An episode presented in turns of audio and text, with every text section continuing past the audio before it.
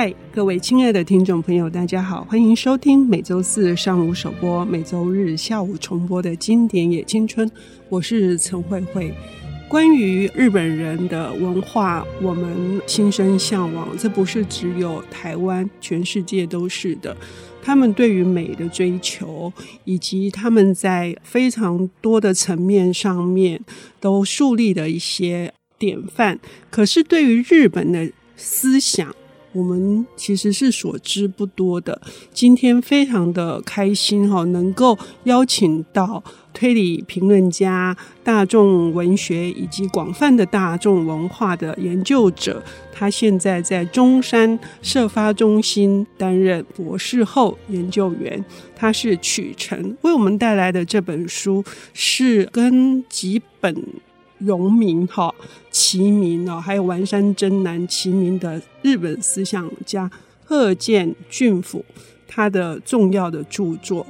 我们引进台湾的也就只有这两本。曲澄你好，可以帮我们呃说说是哪两本重要作品？然后我们今天要谈他的第一部。啊，这是战争时期日本精神史，一九三一到一九四五，然后跟战后日本大众文化史，一九四五到一九八零。嗯，因为你是从事这方面的研究的，所以我非常的期待哦。他的作品确实很少，可是我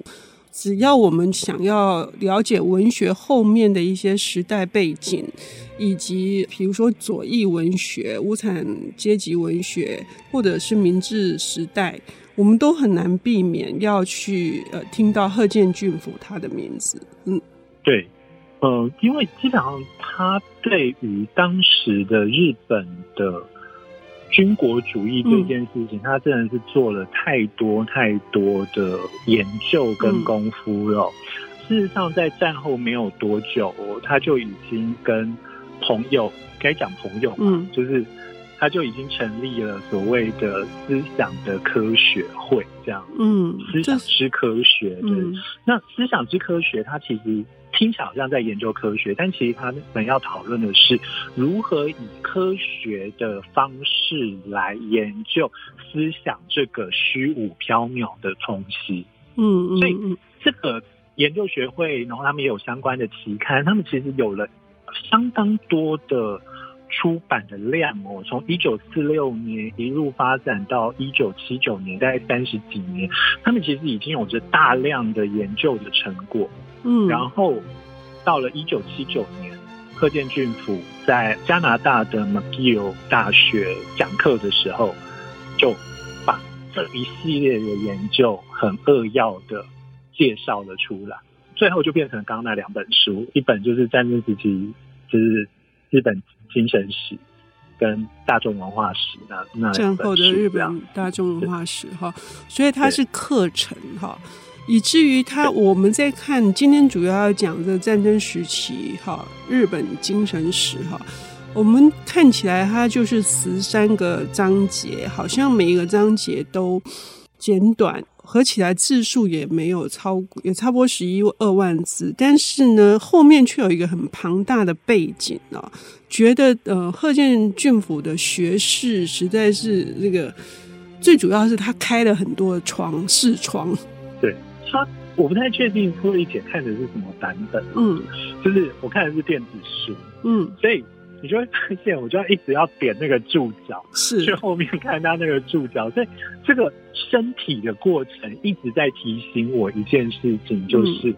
这一本书的背后有着一个庞大的知识体系在支撑的这一本书。嗯，所以另外一件事情来讲，我们反而可以发现这一本书用到的材料之多之广泛，真的是让人觉得。非常的惊人哦！嗯，我不太确定慧慧姐在看这本书的时候最惊讶的是什么时候，但对我来讲，绝对是看到黄春明的《撒由那拉再见》出现的时候。呃，对对对对，他谈到蛮多哈，因为毕竟是战争时期，就是最重要的一一个观点是他把他们当时被切断的单一的战争哈，满洲事变啊，一一直到这个。大东亚战争，它其实连成了，变成十五年战争，所以它会扯到，它会扯到的是中国、满洲，然后朝鲜，然后台湾都全部纳入他思考的范围了。对，我觉得这件事情是很重要的，嗯、就是呃。贺建俊辅有说，在这本书里面，他就有提到啦。对他来讲，他觉得日本人在战后之后借用了美国人的眼光来说，我们是输给美国，嗯，借以避免他们。觉得自己居然输给衰弱的中国这一件事情的奇耻大辱，嗯嗯嗯，我觉得这件事情是很重要，特别是他们在啊，他们叫日清战争，那我们叫中日甲午战争。他们在中日甲午战争赢了这件事情，其实确立了他们非常重要的自尊心的来源。嗯嗯，但是我们居然又输了，所以对他来讲，他觉得要把时间拉长，他要让大家看到这件事情其实。这些战争其实都是连串在一起的，它并不是一个又一个的战争，它是一连串的战争。嗯，所以他是呃，如果说是知识分子应该站在批判的角度，我另外一个更惊讶的是，他最后强调的是正直跟正派这件事，除了黄春明以外，所以肯定他是在那种日本人的封闭性，或者说我们说锁国。的这种呃体制情况之下，这种非常个人的强力的发声也是很罕见的。对，我觉得对于贺建俊辅来讲，在这一本战争时期日本精神史，他想要讨论的是一个非常重要的事情，嗯、是所谓的这十五年来的日本的知识分子的转向。嗯，这边所谓的转向的意思是说。由于日本政府希望要促成向军国主义前进，于是他用各式各样的方法来想办法逼迫他们底下的不管是民众或者是知识分子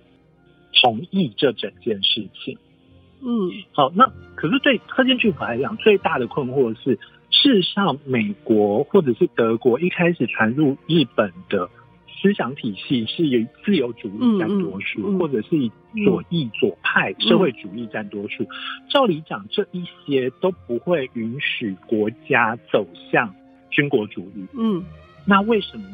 理论上应该要站在国家跟政府的对面的知识分子，这么轻易的就走向了这一条道路？对他来讲，这其实是一个很很大的困惑以及不解。嗯，他这本书尝试要解释哈，这也跟日本很特殊的这个考试制度有关。就是他提到一点，就是十八岁你已经拿到了东大的资格的这一群人，居然后面左右的影响了所有的政策，甚至连天皇都只能盖章了事。对啊，我觉得这其实是最有趣的，就是。嗯。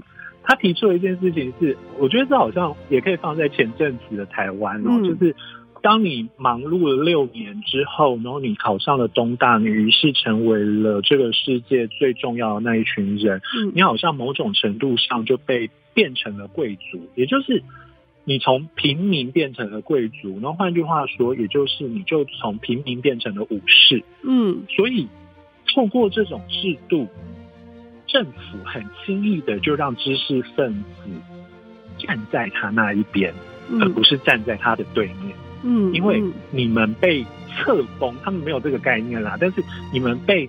定义为武士了，所以你应该就是我的下属机构。我自己觉得贺建的这个观点是非常犀利。所以刚刚曲晨讲的就是日本之所以会发动这一九三一，然后到最后二战的战败。来自于很重要的，就是接受西方的这个文明跟文化的熏陶，可是却转向成军国主义。这中间还有哪些的转折？甚至到战后又有另外一波转向，就是贺建俊府在这里面谈到非常多的转向。我还想再仔细的听曲成对于呃这件事情的剖析跟看法。让我们先休息一下，等一下回来。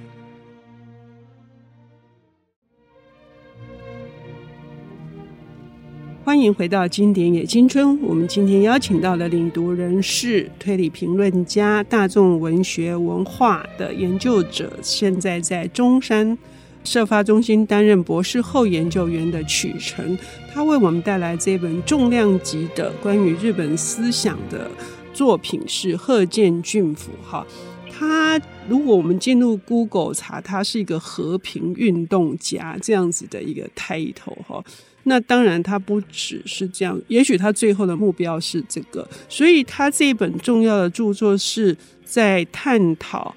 为什么这个一九三一到一九四五年日本会竭力的去发动一场战争，那这里面的日本人的精神构造是什么？然后知识分子扮演的相当重要的这个。引导的角色，这个是一种转向的概念，请呃曲成再为我们多谈一点好吗？我觉得贺建的这一本书很厉害的地方是在，它真的是见树用见林，用社会学的概念来讲的话，他、嗯嗯、一方面有意识到，就像我们刚刚讲，这些知识分子如何被收纳到整个日本政府的。从属地位这样子来，而不是变成是他们的对面。但另外一方面，你会意识到说，贺建其实提出了一个很重要的观点：是什么事情让日本变成这样？嗯，那他跟很多在战后开炮的。作者一样朝向天皇论这件事情哦，就是呃，我想慧慧姐知道，例如坂口安吾、例如松本清张，他们基本上都对所谓的天皇这件事情展开了某种程度上的怀疑。那有趣的地方是在，事实上在明治时期哦，也就是明治维新之后，天皇的位置就已经不断在被讨论。嗯，例如最有名的就是美浓布达吉的天皇机关说。就他认为天皇并不是一个人，嗯，他是一个机构，他是一个构造，嗯，所以我们就不需要让天皇有那么强烈的象征意味了，嗯。但是蛮好玩的地方是在所谓十五年战争的时期，天皇的地位反而被推到了史无前例的高，嗯，什么叫史无前例的高？就是。天皇被视为所谓的现人神，嗯，哦，其实这是日本一直以来的倾向哦。但是就是在一九三一年到一九四五年间，天皇的现人神的倾向有更严重是，呃，所谓现人神就是他是现在仍存在于人世间的神的意思哦。嗯，所以呃，例如当时十五年战争时期的每一户人家都要摆天皇的照片，然后天皇的照片是不能碰，嗯。因为他是神嘛，就是你就像我们不会随便去碰神像一样，天皇的照片是不能碰的。对，那为什么呢？贺建俊府提出了一个很重要的事情，就是日本的封闭性。是，他说日本作为一个岛国，可以轻易的、完全不费力气的维持自己的整体性的想象。就这件事情来讲，我当然很好奇他怎么看待爱奴族啦。不过这件事情我们也问不了他的。嗯嗯嗯、但是他意思是说，这个想象其实会造成日本的某种锁国性，也就是我们会相信我们做的一定是对的。嗯，然后这个我们做的一定是对的，是什么意思呢？是日本有自己的独特性，我们不用去 follow 别人的做法。嗯。我们不用去根据别人的做法。好，那接下来的问题来了：当西方的思想传进日本的时候，日本如何维持这个独特性？嗯，那当时的这些人找到的方法就是天皇。嗯，他们借用这个宗教的君权神授的这个概念，他们只都只取他们想要用的地方。嗯。即便到现在也还是 这样，是是是，嗯，就是他就是我认为哦，日本当时把踏上文明的阶梯，也就是踏上西方的文明的阶梯这件事情，巧妙的代换成了天皇成为了这个文明阶梯的顶端，嗯，也就是我们日本。要强盛就应该走上西方的道路，变成了我们日本要强盛就应该把天皇推到顶端。嗯，我觉得这件事情这个替换是一个非常日本性的思考逻辑，这样子。最可 怕的，对，最可怕的是都发生在这些陆军的年轻的将官身上，哈。反而海军还因为他们在各港口跟各国有一些联系，还比较没有这样子的这种你刚刚说的封闭性，就是对于国体的这种至高的崇拜。对啊，我觉得贺建军府。精准的点出了海军跟陆军的关键。陆、军是真的可以关在家里来练习的，那、嗯、海军你就是得要出海啊，你就一定会跟人家接触，所以你就会知道世界其实跟我们原本所想象的不太一样。欸、你刚刚说那个，我我也想到，他指出陆军是高谈阔论的，但是海军是需要技术的，所以需要技术性的人会比较。用一种科学的，而不是这种狂热的集体狂热的这种方式哈，所以他在很多细的地方会以这样的例子来描述，是让我们更清晰的。对啊，就像我刚刚前面讲，他们真的是见树又见林的一本书，嗯嗯、就是他从大到小都可以细致的谈论到。例如像刚刚讲的知识分子这个部分，嗯、他甚至除了提到说知识分子变成了武士阶级这种很我们可以视为比较大的社会学观察之外，他还提出一件事情是，当时的知识分子几乎每个人都是同学，嗯，所以对于他们来讲，他们的转向其实是不会让他们感到困扰的，因为对他们来讲就是变成跟学长或是同学学弟一样而已。这件事情轻易的让知识分子脱离了那个背叛自己的思想，而有可能产生的愧疚感，嗯，而有可能产生的痛苦。这件事情轻易的人际关系取代了这种苦恼。嗯，我觉得这其实是他非常，我好像已经讲了好几次厉害了，但我觉得他的，嗯，对，他的观察真的是巨细靡遗，并且很。清楚的能够掌握每个人人性的最深处的核心。嗯嗯嗯，因此这一群人就就这样子埋头就下去了。对啊，就下去了，嗯、然后而且甚至毫无任何回头的余地。嗯，但我反而觉得在看这一本的时候，我反而一直有一种非常强烈的心情是，这一本其实好适合现在的我们。看，嗯嗯，就是当然我们不要讲那么具体，但是我们就会很清楚的意识到，一些在九零年代会提出对政府会跟政府对着干，嗯，会提出各种异议，会对于各式的强权或者是各种的殖民政权提出各种质疑的人，到了现在反而他们变成了那个去附和。强权去附和某种守旧的过去的保守的价值观的人来说，其实是一个很，我觉得这是一个很有趣的对照过程，就是为什么会这样？嗯，但是对我来讲，贺建提出来的观点有一部分可以回应这些事情，也就是事实上对他们来说，他们所以为的那个对抗。其实最后会被置换成某个他们所无法支撑的东西，所以一旦要变成那个东西了，或者我们讲更白一点，就一旦要变成台湾意识了，对他们来讲，其实这件事情就会造成某种他们在信仰上的冲突，所以他们就会变得转向。我觉得这件事情其实是一个很对我来讲是很特别的感觉啦。嗯。呃，曲澄把它带到我们现在哈，呃，为什么还值得一看？是我们可以把我们现今的处境作为一个思考的一个参照点。但是贺建俊府的这本书也非常深入的去剖析，呃，有另外一群，他们有他们别的转向哈，就是说东大或者这一群知识分子，他们转向去支持。发动战争，但是还是有一些民间的思想家跟异议分子，他们也在他们的呃这个各自的体系里面做出了微弱的反抗。所以这本书不只写大，也写小，哈，也写国家，也写个人，非常值得推荐。所以我要谢谢曲晨带来这本书，让我自己呢也有更深的这个思考点。谢谢曲晨。谢谢慧慧，谢谢。本节目由 IC 之音与瑞木读墨电子书联合制播，经典也青春与您分享跨越时空的智慧想念。